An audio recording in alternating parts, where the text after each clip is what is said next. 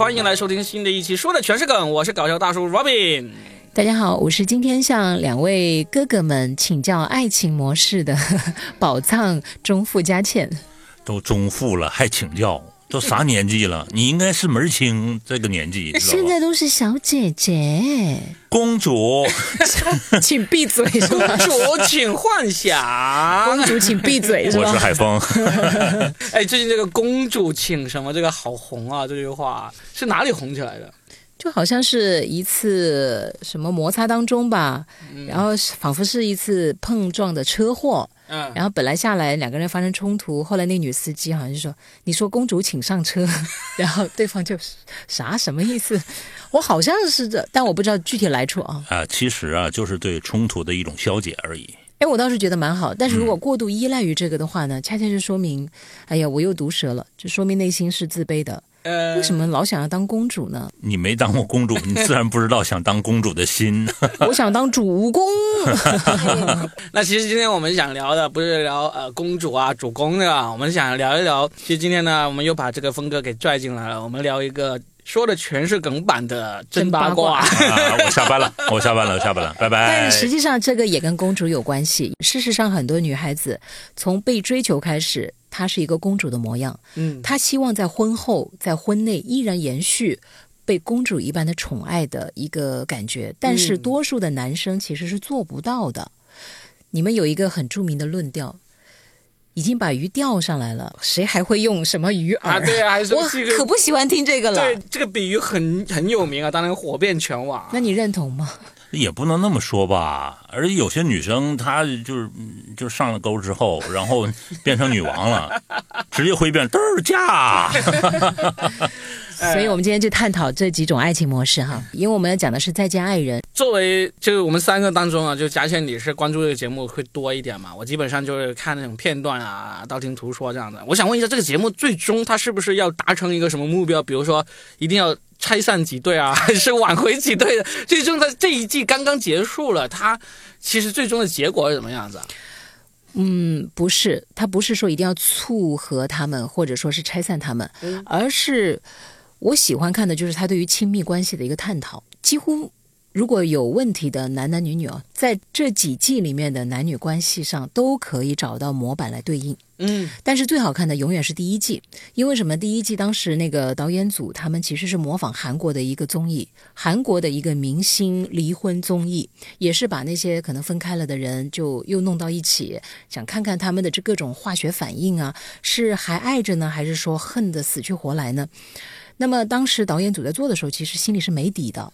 因为国内目前没有过这样的这个离婚综艺嘛，大部分都是恋综，对不对？对，什么心动的信号啊，什么甜蜜告白啊之类的吧，包括《非诚勿扰》相亲的，来一对离婚的也很不吉利的感觉。玫瑰之约，天哪，你暴露年龄了，你 这位老大爷，你牙齿掉了嘞！呃，我是听我大爷说的。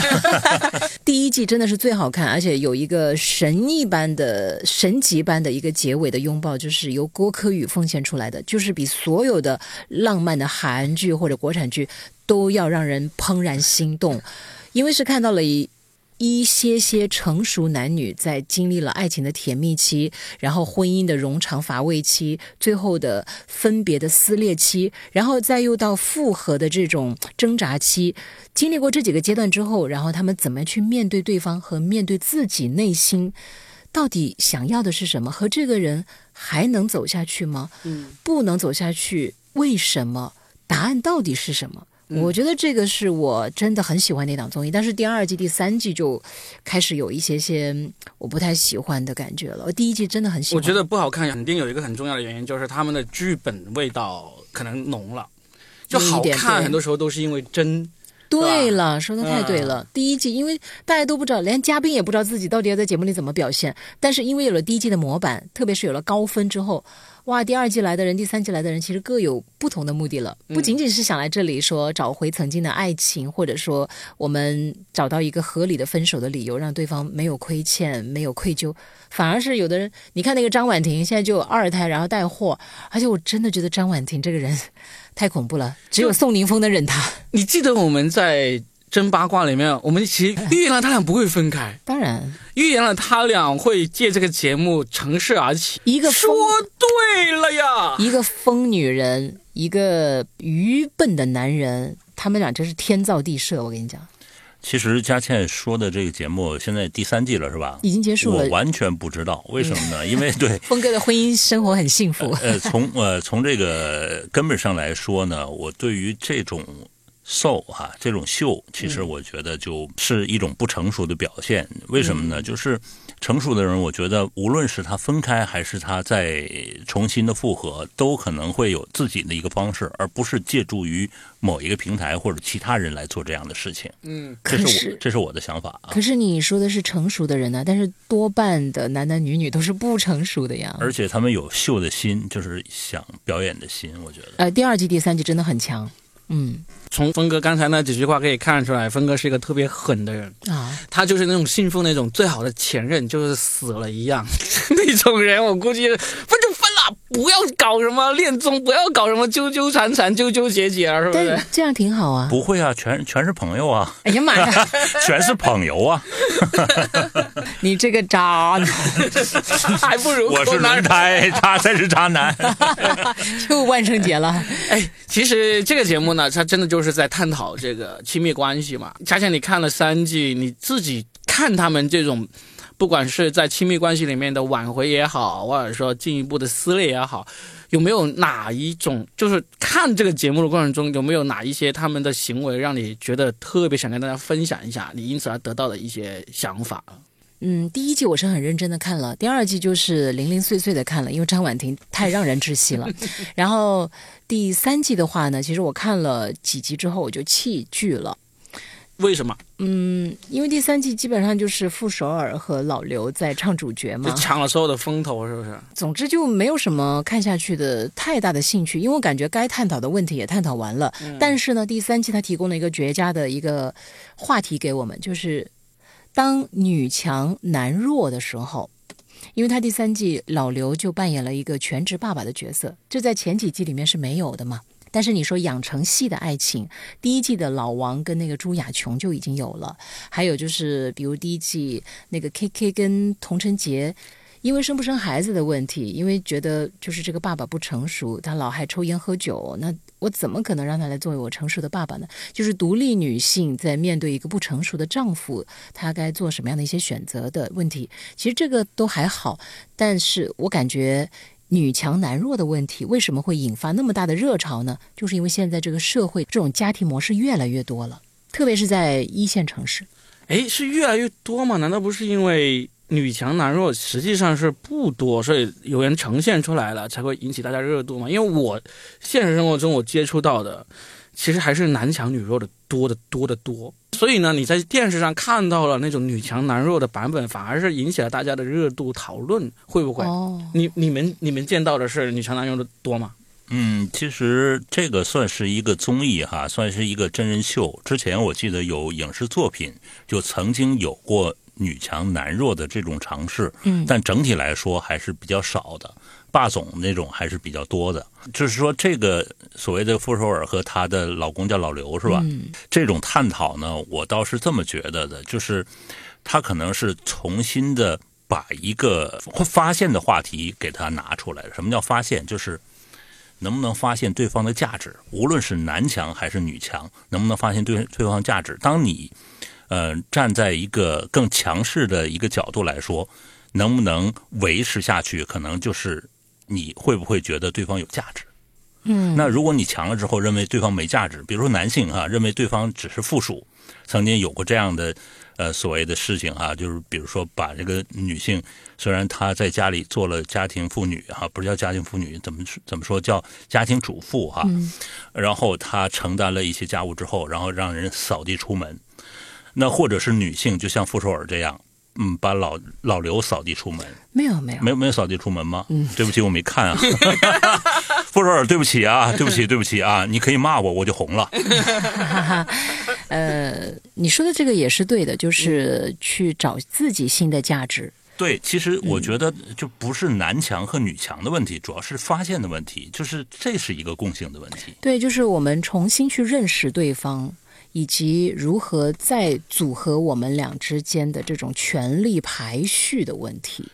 然后我就问你们两个人吧，啊，其实这个问题特别好问你们嘛。嗯假设嘛哈，嗯就是如果你现在就是从一开始本来是你强，你的妻子要柔弱一点、温柔一点，但是慢慢的呢，她现在强过于你了，嗯，你能接受吗？甚至你要变成一个全职爸爸，我可太能接受了，啊，因为不假思索的回答是认真的吗？是认真的，因为想被包养很久了。不是被包养，因为我自己对于那个亲密关系的理解一直是这样子，就是两个人是平等的。我们现在很多时候说女强男弱或者男强女弱，其实就是一个维度，就是谁挣钱多，挣钱多的就是强，挣钱这个好少的就是弱单一啊，我觉得。就是很单一啊。但实际上，我觉得并不是，对，并不是这么单一，就是谁挣钱多，挣钱少，都代表了你的工作是不是更好而已。但是你说两个人在感情里，在感情上就不应该有这种强弱之分的。这个事情，我觉得亲密关系最重要一点，比如说我们现在跟孩子，我我现在一直跟孩子说的就是说，我不管你学习成绩怎么样，不管你做错了什么事情，我们对你的爱都是不变的。但是你杀了人，我们会把你扭送公安机关，会让你去坐大牢。但是就是你坐大牢，我们也是爱你的。我觉得这个是真正的亲密关系该去做的，因为你跟这个人只要还保持着这种关系，你就应该是平等，就应该是视这个亲密关系为你们唯一的纽带。就是你把这个亲密关系不仅是在爱情上面，对还伸展到亲情，对，哪里都是一样。就是亲密不仅仅是发生在，甚至不仅仅是发生在异性之间，也是同性之间也可以。对呀、所以我我们之前聊到傅首尔跟老刘的时候，我就觉得傅首尔自己讲出来这个“我是婚姻里面的甲方”这句话，就真的是，就傅首尔看起来是一个相当聪明的女人了，对不对？但是聪明吗？啊，她不聪明，她能怎么能够凭这个嘴巴，呃就是凭这个嘴皮子赚了那么多钱呢？就这这方面是很聪明的，但是你能够在亲密关系里面说出我是婚姻里面的甲方，这就非常的不应该。就失衡嘛。对呀、其实失衡是存在于很多的关系里面的哈，但是有的人就还是能够，反正就是这边倾斜了一点，那边就再平衡一点点。那个霍乱时期的爱情。通篇下来，就是菲尔米娜的这个爱情，她好像当时书里面也有一段句子是这么说的，就是一段嗯所谓成功的婚姻，最重要的其实已经不是爱与不爱，就在于它的稳定。对，它的稳定很重要，稳定其实就是一个平衡嘛。对你就算不是在亲密关系里面，你在朋友关系或者说甚至是同事关系里面，都不应该是以你赚钱更多，或者说你的那个资源更盛。就高高在上。对哦，这是不应该的。所以你要是在生活中，你就说哦，我赚钱就比你多，所以呢，我就应该是比你强，或者说我就应该对你这个态度更飞扬跋扈一点。我觉得这个人就是。就是没有想清楚、想明白人该怎么活着。那你要是把这种态度还放到亲密关系里面，不管你是对爸妈、对老婆、老公，还是对孩子，经常我非常讨厌一个，就是说啊，我是这个家的顶梁柱。这句话我是非常的讨厌的，不是顶梁柱，你就是起这个顶梁柱的作用。这个家只有一根顶梁柱，这个家可以存在吗？不存在，对不对？顶梁柱就是因为你刚好是能够起着顶梁柱的作用，但是这个家还得有大门口啊，还得有窗户啊，还得有屋檐啊，还得有梁啊。哎呀，这个 Robin 的发言跟李安具有一样的高度啊！李安导演都说了，不是说我在外面获得了多高的荣誉，我回家他们就会尊重我，这份尊重是要靠我自己去获得的。是的，你要扮演好父亲的角色和妻子的角色，你要去做某些事情，才可以获得他们的尊重的。对的。所以经常说那种我是家里的顶梁柱那种人，就是他对这个自己的这个地位，对这个亲密关系其实是很不懂的。不是因为你是顶梁柱，这个家就存在。如果这个家只有一根顶梁柱，这个家是不存在的。男人们听见了吗？你既要当擎天柱，也要当顶梁柱，但是不是柱子的时候，就不能够老是柱柱柱。对呀、来，峰哥回答这个问题啊。呃，我我我可以狡猾一点回答哈，就是我是这么认为的哈，无论哪个人强，其实他是在对社会的认知、对很多事情的认知上来决定的。因为，呃，曾经有句话说，我们能够挣到自己认知范围内的钱，对不对？嗯当你的认知提高了，这个钱其实只是一个衡量生活的某一项最小的标准。你如，果你们的高度都好高好高哦。是，就是没有钱，肯定生活的没那么好。但是关键是在于你真的要什么。哎、有的时候呢，我可以阿 Q 一点说，呃，好了，我已经战胜你了，因为我在认知上已经战胜你了。嗯就是他在某你可以居高临下的看的时候，当然这只是我自己认为居高临下，有可能我是仰视而已啊。呃，当你的认知可以盖过对方的时候，你会有一个什么呢？会有一个嗯，就向下兼容的心。这样的话，你就不考虑说我是不是比你强，就是或者是对方是不是他认为你比我强，他就是比我强了。就这个，我是来解决这个问题的一个最关键的地方，就是呃，我可以等你认知提上来再说。嗯，但是你最后这句话还是有一种很 高对对高在上的傲慢呢。对对对 对，没错，就是说这个傲慢是肯定存在的。我又我又不是圣人，对不对？这这被被这个万世膜拜是吧？但是某些事情上，就是经过一番、两番和三番的印证之后，你会知道，就是说他没有达到这个，那你等他趋同，或者是他继续的跟你这个就是相呃相相左哈，这种意见相左都没问题。就是只要我心里认为好了，我觉得这个事情我可以不必跟你争下去了，就 OK 了。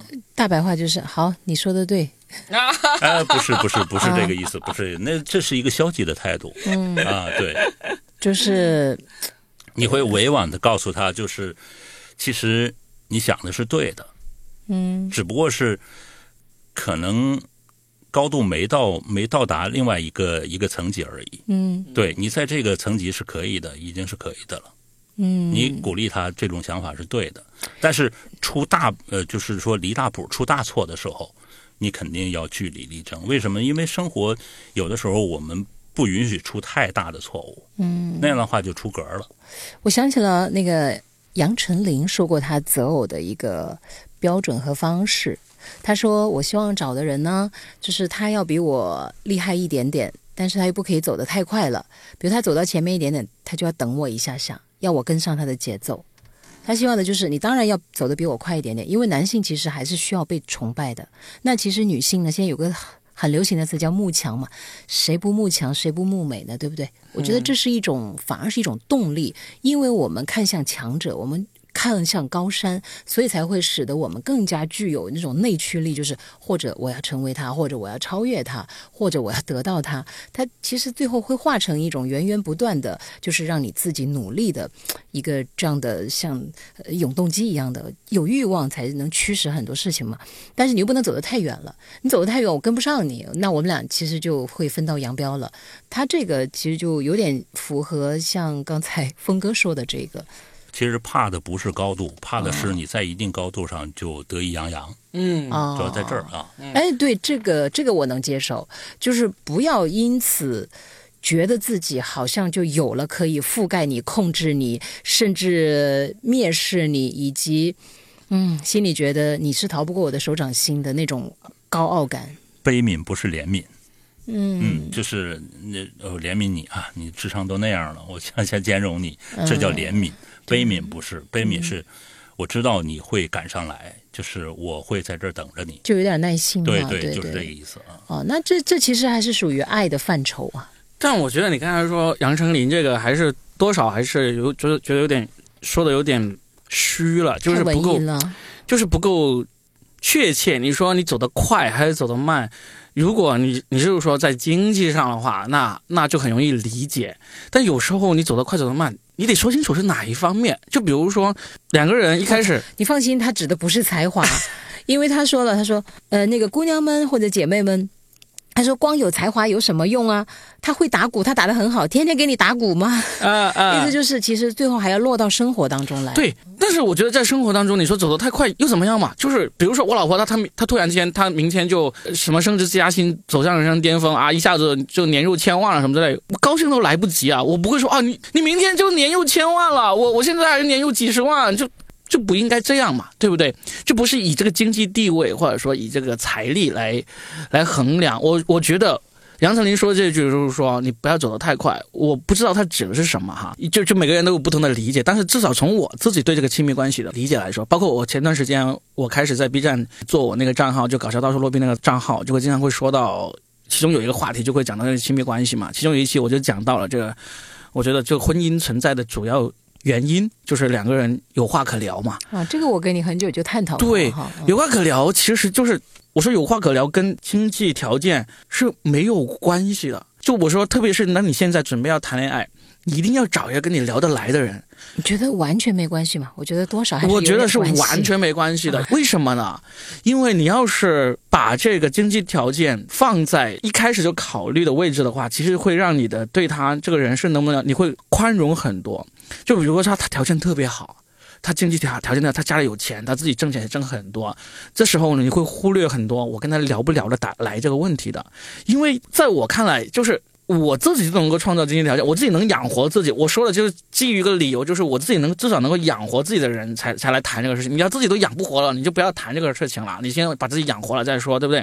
我觉得你自己都能养活自己，然后呢，你跟一个聊得来的人，他应该也是要至少能够养得活自己的。好，假设就是两个人刚刚只能养活自己的人，我们凑在一起。我们就能够把这个刚好养得活的这个经济水平又提高一截，比如说我们就不用租两个房子了，对不对？我们我们日常生活那些都可以有富裕一点了，所以聊得来是很重要的。等到你谈婚论嫁的时候，你们再想一想物质条件，如果这个物质条件能够掩盖到你觉得啊，虽然我们很聊得来，但是这个物质条件实在是难以为继到一起生活都不愿意的，那就不要结婚。但是你结婚的话，因为当你觉得我们聊得来，我们愿意在一起，其实两个人一起去创造幸福生活是容易很多的。就不管你是两个人一起去创业，两个人一起兢兢业业的那个上班，还是两个人一起回去逼父母为你们奋斗，对吧？都可以的。其实罗宾说这一系列话就是一个句成语，就叫也不叫成语了，就是我们传统意义上的门当户对，嗯就是这两个人有共同的认知，对他的财力基本相同，这样的话他们才有相对等的这么样一个对话和这种思考。一个人你看他在温饱线上在挣扎，他需要今天赚完这钱，然后这个才能吃晚饭。和另外一个，我已经有晚饭吃了，我可能今天晚上我要看一部电影。那他俩这个话肯定就是不对等的，对不对？先先喂饱肚子，还是先精神生活？肯定先喂饱肚子。能喂饱肚子，两个人同时去看电影，才有这样的话题可能。那个人可能先赚钱，然后再把这个时间腾出来去看电影，这就中间是有一个差的。嗯，对，这样的话就就很难在一起。当然，开始因为某些激情，两个人就是就王不开绿豆对了眼。啊，你能不能是金风玉露一相逢，便胜却人间无数啊？那什么王八绿豆就来了，峰哥真是，哎你这个王九，哎，但是我刚刚说那种，就两个人经济条件都差不多，然后呢一起奋斗这种情况呢，其实是在现实生活中是不多的。我跟你讲啊，你讲的这个其实让我想起了一部电影，叫做《爱乐之城》。嗯，我很喜欢那部电影，真的我特别喜欢，包括还有《风骚律师》，他们俩其实就是这样一个爱情模板，就是两个人最开始的时候，你看《爱乐之城》里面，一个是好像是音乐剧，对不对？另外一个是钢琴还是表演来着？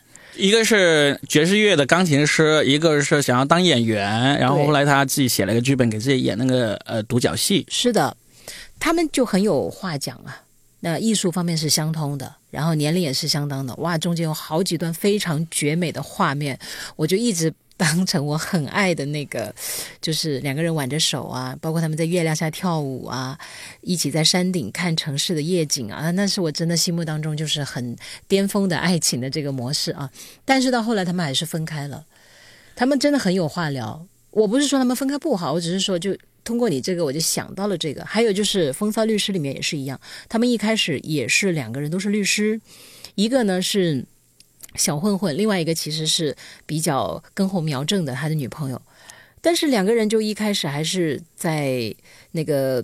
艰难的时刻，相互的扶持，相互的取暖，相互的鼓励，这种爱情真的就是让我非常的嗯向往，以及觉得太棒了。就是很哇塞，然后但是后来他们也有分别，因为走着走着，其实大家就会有不同的一个方向了。所以你说的这种门当户对，它也不是说一次成型的，它其实最终也会变化吧。哎，说到这个，我真的就好想好好聊一下《爱乐之城》这个电影啊，啊，因为我原来把《爱乐之城》这个电影当做我心目中排名前三的爱情电影，嗯现在我把它给踢出去了啊！我依然是非常非常爱这个电影，很喜欢这个电影，但是它不是我心目中排名前三的爱情电影了。因为在我心目中，它已经不是一部爱情电影了，它是一部励志电影。对，因为我看了好多次之后，我明确了这不是一部爱情电影，他讲的是两个年轻人追寻梦想的过程，在这过程中他们相遇了、相爱了，但他们两个是一定走不下去的，因为他们俩都是对那种梦想的追求是放在第一位的人。最终，他们这个《爱乐之城》这个电影的高潮是最后这个男主角弹了一曲钢琴曲，就把他们平行世界里面的生活过了一遍嘛，对吧？这个这个，峰哥看过这个电影没有？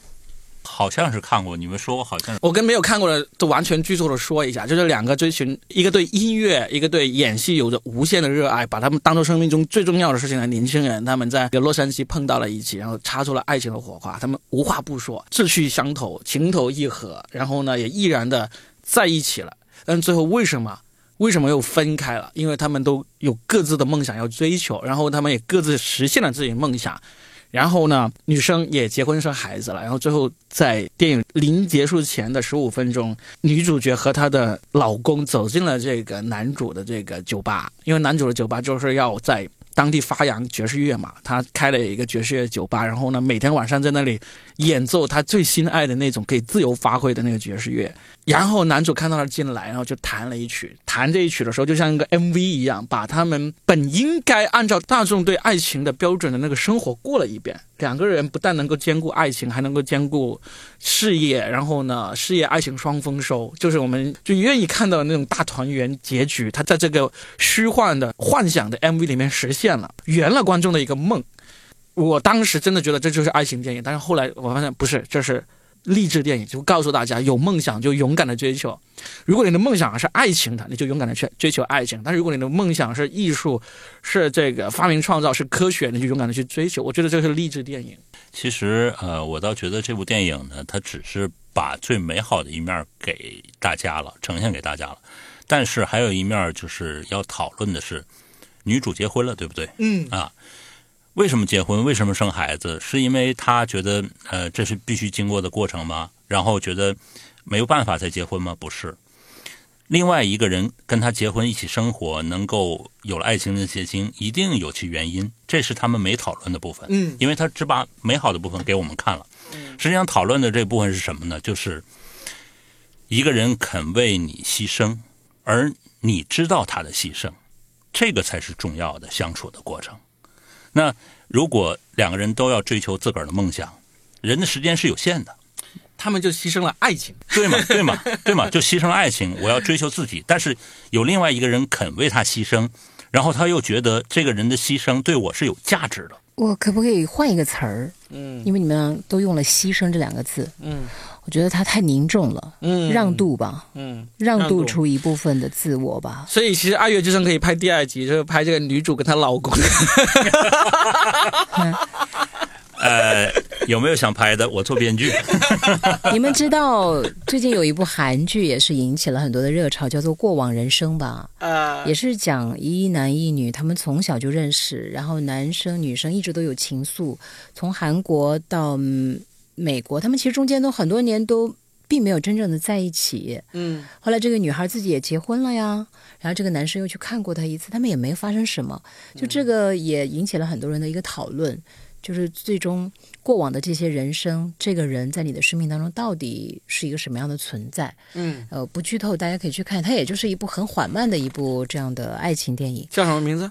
过往人生》是电影还是韩剧？电影。电影哈。然后还有一部是最近也讲到，就是女强男弱，叫《死亡坠楼》的分析，啊，还是按哪里的？件来着？是最新拿到戛纳电影的一部获奖影片，嗯女主角的演技非常好。我也看了很多的拉片计划，然后我自己有打开去看，但是只看了一小段。哪个国家的？你不要问我这种是欧洲还是亚洲的还是美国的？啥样面孔你还不知道吗？啊，欧洲，欧洲的。嗯对他也是讲说两个人都是作家，然后这个女生就是随着这个男作家来到了他居住的，好像是德国那边吧，嗯还是哪里？嗯好像是德国。对 我看了介绍，我看我看了介绍，对不对没看电影啊。嗯然后呢，这个女生其实也算是让渡出了自己的一部分了嘛。我都去到了一个我完全陌生的小镇呢，但这个男作家就接下来他的事业就发展的不好，而这个女作家就依然写的很好，剩下的小说还有人来采访她，就是他们的这种关系就开始越来越出现一种失衡了。最后男主角死了，坠楼了，中间还涉及他儿子的失明，是因为他父亲的一次车祸而造成的，就种种种种的都纠结在一起。但其实我觉得这是每一个家庭可能都曾有的大大小小的一些矛盾的组合，然后。最终，那个丈夫就坠楼死亡了。所有的一切证据都表明，可能是这个老婆杀的，但是最后这老婆却脱罪了。嗯，就是这个过程其实是最好玩的，就是看他如何去一点一点的去拨开他们婚姻的这个内核，但他又如何巧妙的隐藏着一些不想要被大众所知道的。我就觉得这个电影还是要慢慢的看，但是就有时候人是心是静不下来吧。嗯，这种电影就很多呀，包括那个婚姻故事，斯嘉丽演的那个，也是斯嘉丽随着这个男主。主角去到了男主角的那个国度，男主角是一个导演，斯嘉丽是一个演员，但是紧接着呢，斯嘉丽就基本上变成了一个妈妈的角色、妻子的角色，她自己钟爱的表演就没有了。嗯，她非常的矛盾呢。最后他们爆发的争吵，然后到法庭上面去互相揭短，为了争夺孩子的这个抚养权，天呐，不停的指责对方，你。多么的恶劣！你曾经怎么样伤害我？反正就是捅对方的刀子嘛。然后说出钱呐、性啊，还有孩子呀。哎呀，这真的是很让人触目惊心的这种。但其实基本上就是我的自我在这场婚姻里面消亡了。最后我要怎么挣扎出来？我觉得好像不管是男强女弱还是女强男弱，终极问题就是你在这段关系里面，你的自我是得到了延展。提升还是被淹没？嗯，最后你如何去消解它？如何重新架构它？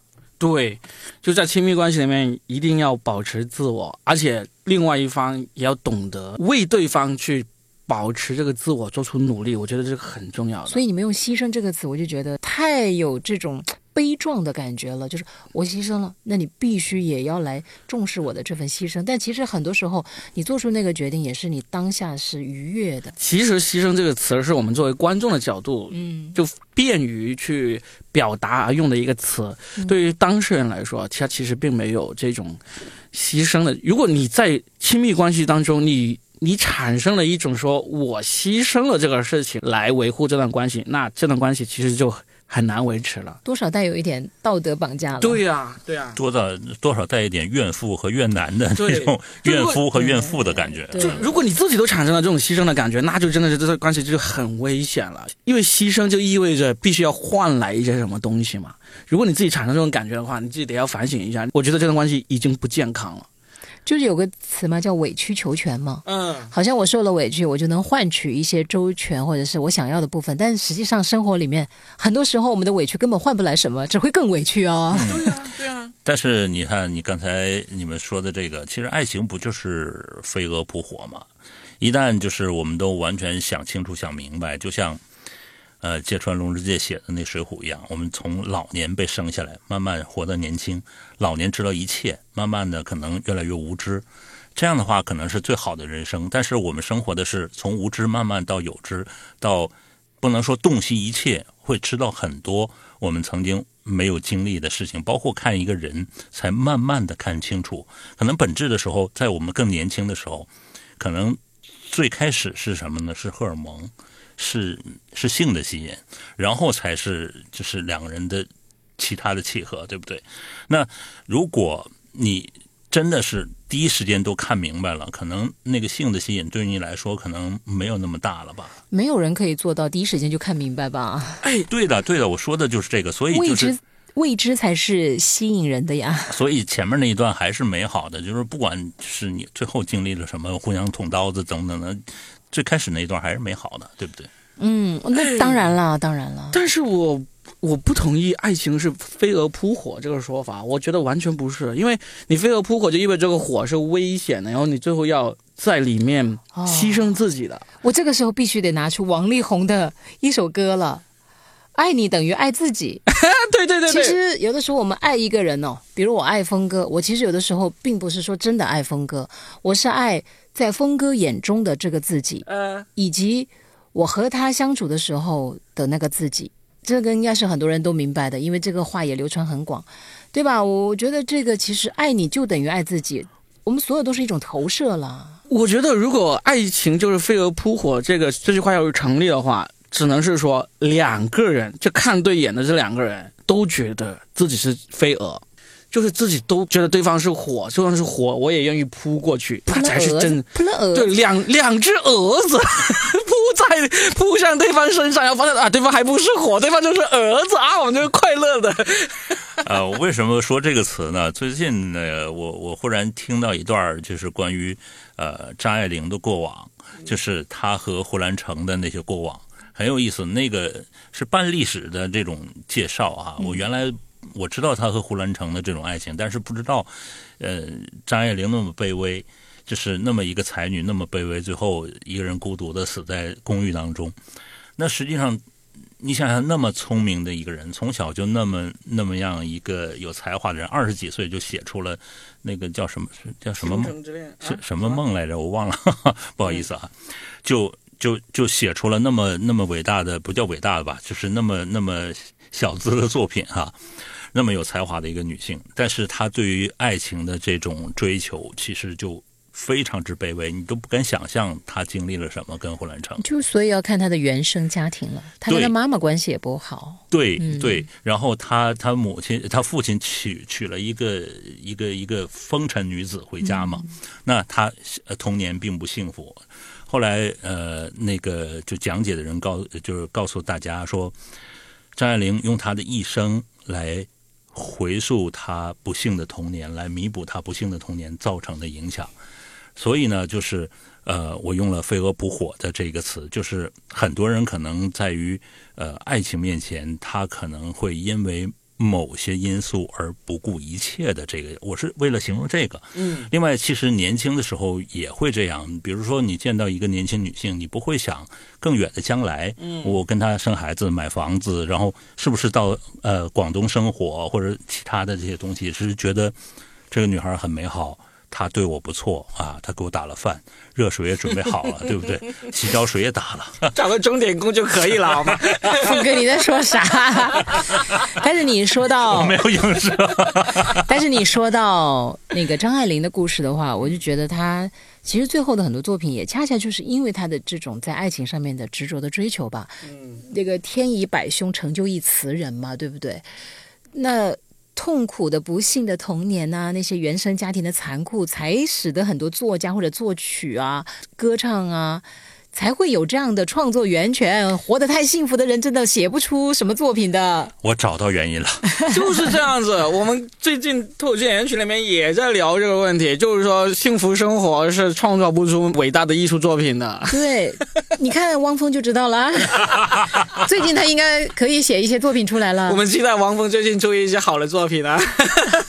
然后章子怡一定接下来再饰演一些角色的时候，她应该不再演什么都像章子怡，她开始能够。慢慢去渗透生活了，不是所有人都在期待他演那个杀夫案嘛？什么酱园弄杀夫案，就已经说了好久了，等着他去演了呀！太棒的一个营销了，这一波陈可辛赢麻了，我跟你讲啊，对不对？就是章子怡自带这个流量和话题，而且我相信她其实也是从个人的追求上面，嗯，哎，讲到她这个，其实恰恰也是强和弱的问题了，就是章子怡在这段关系里面。他其实可能慢慢的觉得自己真的将来只要扮演这个妈妈的角色吗？妻子的角色吗？明明在表演上面是有那一般的天赋的，他其实也是一种自我的挣扎呀。我问你们一个问题啊，你们觉得章子怡跟汪峰这曾经的一对，他们在这个关系里面谁强谁弱啊？肯定是子怡呀。我觉得不一定哦，因为你说在电影界，那肯定是子怡，毫无疑问非常的强。你说音乐领域。就是如果汪峰在音乐领域的地位和章子怡在电影界的地位比，你说谁强谁弱，还真的没那么容易分得出来啊。我不是说他们的这种行业里的江湖地位，我是觉得就在这段男女关系里面，我觉得章子怡应该是强势的。我知道，如果按照我们刚才聊的，如果你在亲密关系里面敢说自己强，通常都是说赚钱多嘛。汪峰赚钱一定比章子怡多，我敢肯定。你想想嘛，章子怡拍了多少部电影，王峰出了多少首歌，大家拿版权、拿那个这个是代言、拿那个赞助各方面来说，我跟你说，汪峰赚钱一定比章子怡多的。呃，我们不从这事儿讨论，这事儿得问税务局。这个 对呀，我觉得你这个真是，你看过汪峰的那个 密码、银行密码卡吗？我只是我只是这样猜呀，因为汪峰其实真的很多，因为歌曲的版权费其实很高的。我明白，但是我依然觉得章子怡绝对是一个偏强势的女性，因为她太知道她自己要性格上强，了对她性格上强，她太知道自己要什么了。嗯，啊，那这样的女性其实就不会轻易被一个男生所完全的征服，好不好？对不对？只有迷茫的女性才会被一个男生牢牢的控制，就是因为你不知道你要什么，好，我来告诉你你要什么，对不对？跟着哥哥走。但是一个非常清晰的、稳定的、理性的女性，她不会的。对啊，不管是汪峰还是撒贝宁，谁都没有办法拴住她的。对，章子怡在性格上强，大概是公认的，所以他当他跟那个汪峰在一起的时候，就很多人都觉得嗯是下嫁给汪峰这样一个感觉，所以我倒不觉得说一定是下嫁哈，嗯下嫁他们用的是江湖地位，因为毕竟他是国际章。你汪峰再厉害，你没有在格莱美上获奖吧？格莱美音乐奖你没有拿到吧？那人家章子怡是拿到了国际奖的，对不对？那我觉得他不是性格强。他其实，我看他那个综艺里面，他也显示出他很小女生的那一面，嗯嗯包括他的原生家庭。你想想看，他的求婚现场是哥哥、爸爸妈妈都，他哥哥是大闹的呀，不同意的呀，因为哥哥参与到他的这个事业当中来了嘛。他其实很渴望家庭，就这么破碎的一个男生，他都愿意去接纳，并且投奔于他的怀抱，可见他在他的原生家庭里面想得到的温暖其实是很少的。真的，然后他的爸妈又开始写出来手写信，你们可能都没有关注这些八卦，但是我觉得从这些明星的八卦里面可以看到很多东西。专门手写信请求大家就是理解章子怡，那我觉得汪峰还是给足了他情绪价值的。好，我在这捅一刀。嗯，那他俩之间的这种算不算飞蛾扑火？不算呐，我觉得各取所需。不算了，我觉得不是哦。嗯，我觉得他俩算是互相飞蛾扑火这不还是两只扑了蛾子吗？啊，对，这就是爱情该有的样子。但是他们这个火是最后都把自己给烧旺了。不是，他们互相扑上了爱情扑火一样，结合在了一起之后，就发现这把火也不会把自己给烧死，反而是让自己照得更亮。所以其实汪峰跟章子怡，我觉得他们一开始的爱情是真正的爱情，他们是势均力敌的。对，是真正的爱情。所以呢，然后呢，当然他们的爱情之火熄灭了之后呢，他其他其实其实婚姻续存了八年啊，不容易了，真的不容易了，很多普通的夫妻都走不了。那么远。所以他们真的是今天有一个新闻，羽生结弦离婚了，然后大家说，哎，他不是刚结婚吗？对呀，才多久啊！我的天呐，对啊，所以汪峰跟章子怡他们真的是互相成就了对方精彩的人生啊！就是他们既有爱情，又有这个婚姻生活，还有这个后代基因的延续，然后还会各自又有独立的精彩人生，哇，赢家！羡慕死了，好不好？对他们不是飞蛾扑火，他们如果是火的话，都是让自己涅槃了。我认为爱情就是说可以称之为爱情的飞蛾扑火，就是你以为对方是火，我都愿意扑过去啊，就双方都以为对方是火，就是我就算死我也跟他在一起。然后呢，在一起了之后发现发现两个人都不用死，因为对方都不是对自己的真正的火，而是就是一盏明灯，照亮两个人的生活。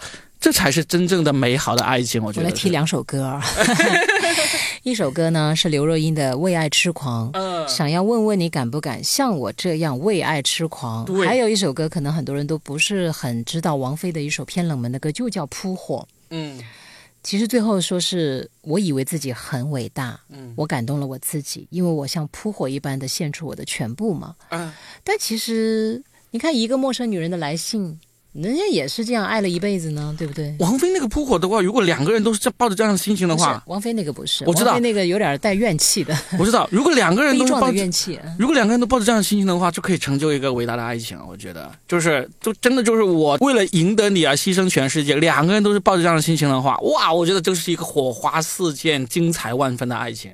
我觉得用这个来形容汪峰和章子怡的某一个阶段是可以用得上这样的词来形容的，只不过这个阶段可能很快就过去了而已，也不是很快啦，至少比羽生结弦要 要长久一点。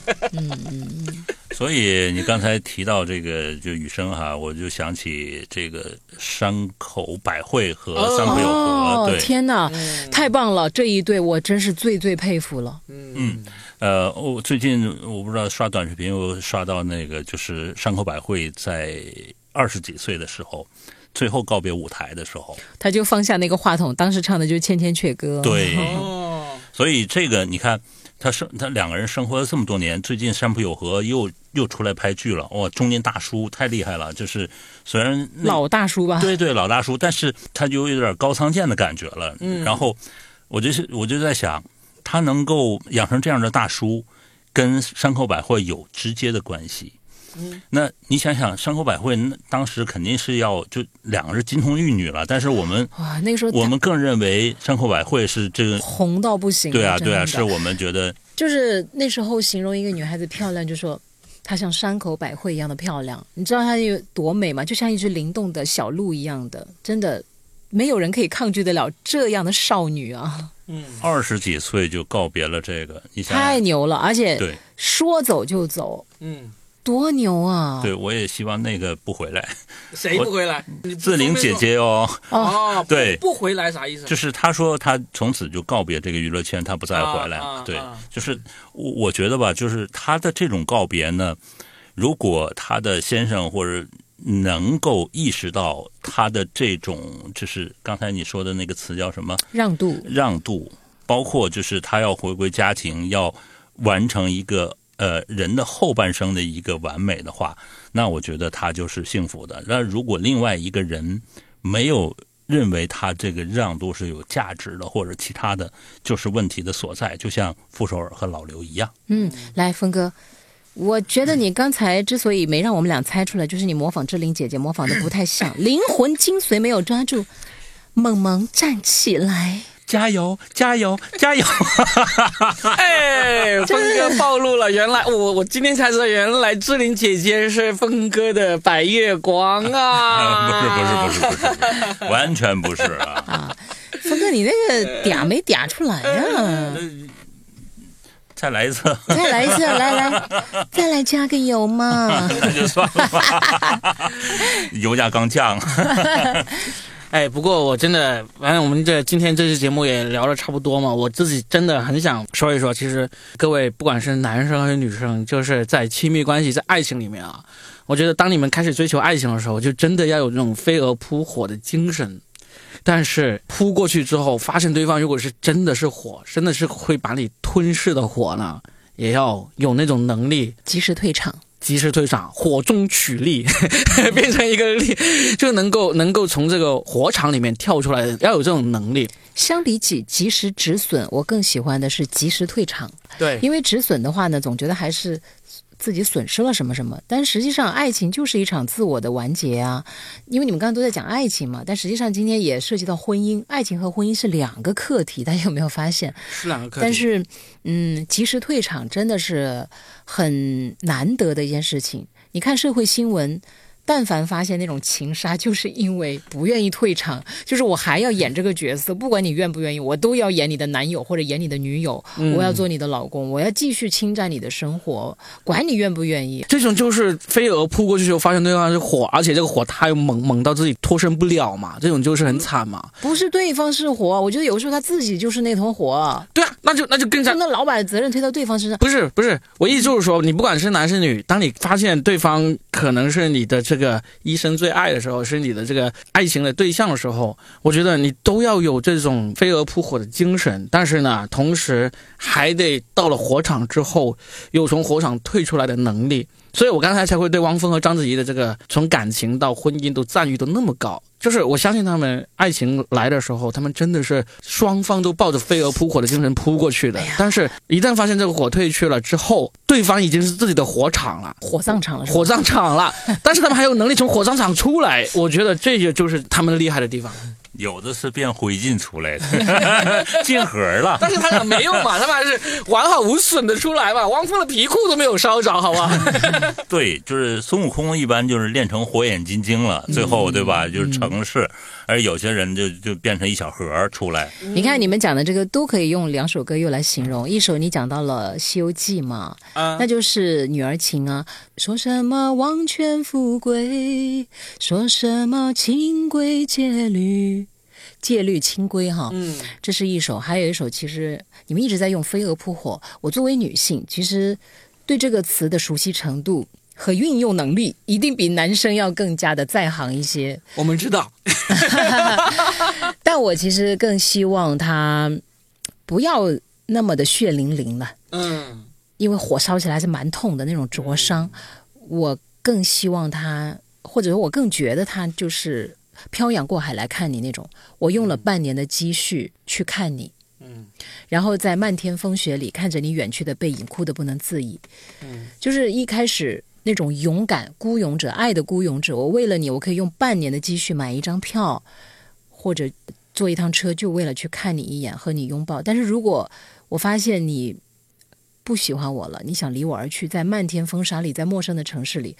看着你远去的背影，我哭得稀里哗啦，但是最后还是要勇敢的，就是回自己的城市。当然，他们说这是什么异地恋，我不觉得，异地恋呐、什么恋都可以用得上这首歌了。此时也有一首歌，嗯，如果你不爱我，把照片还给我，啊，给我妈妈。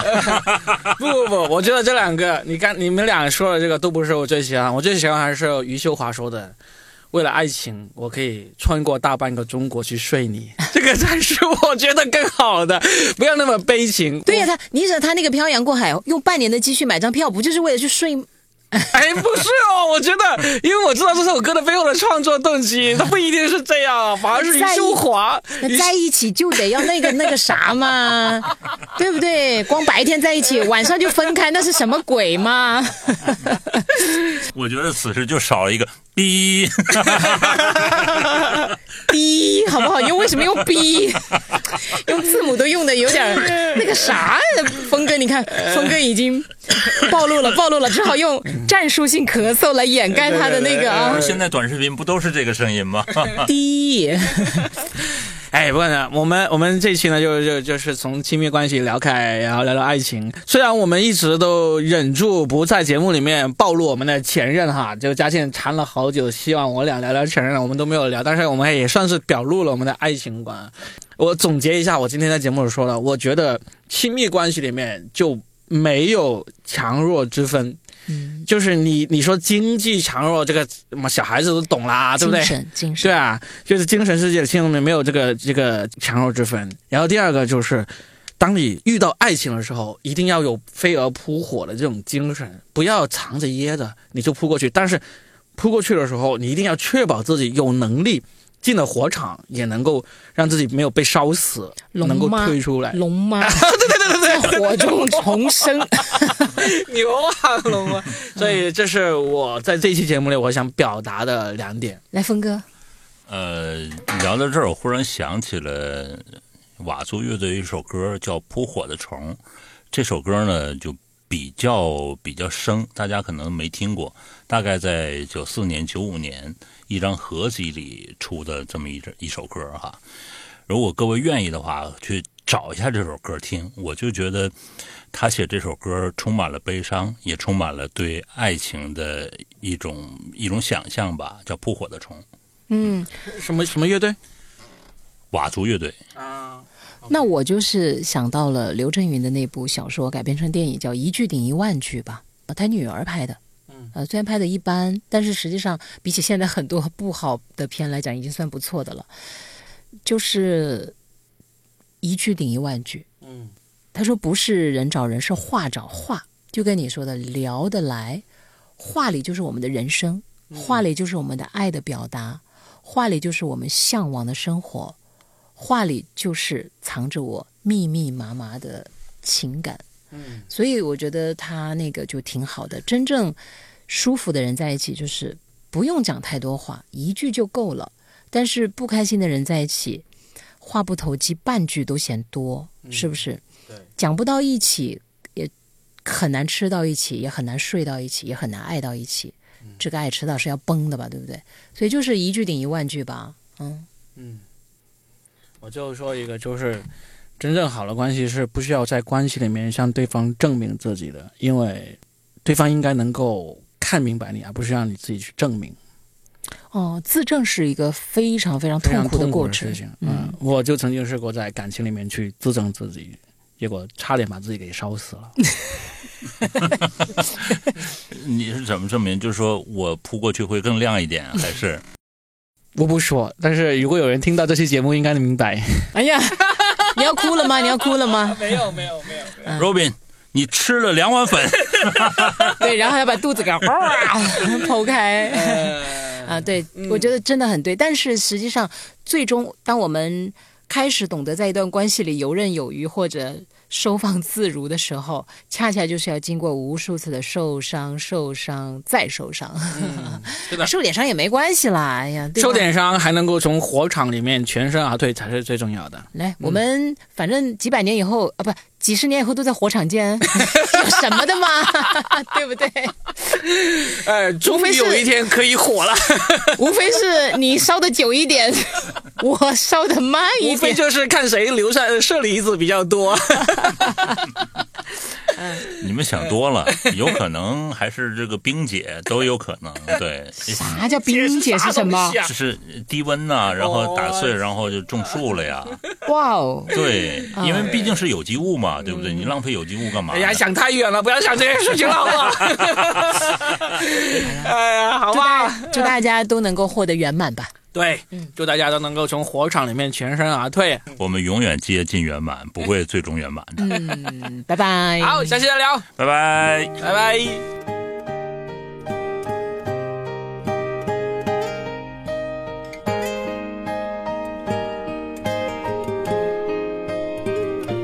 后来，我总算学会了如何去爱，可惜你早已远去，消失在人海。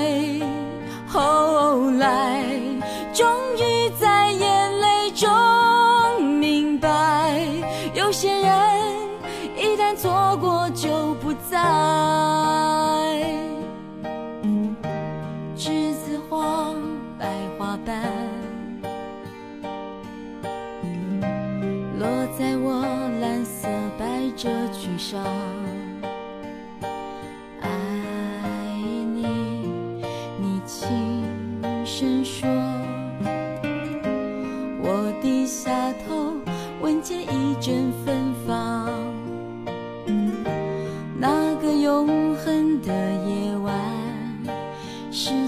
七岁仲夏，你吻我的那个夜晚，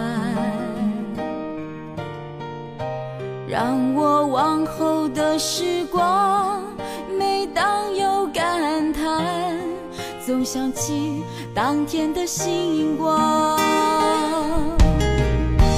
那时候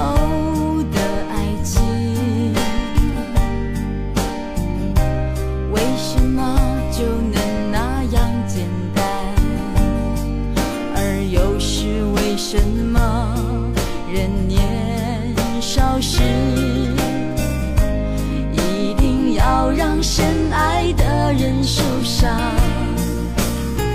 在这相似的深夜里，你是否一样？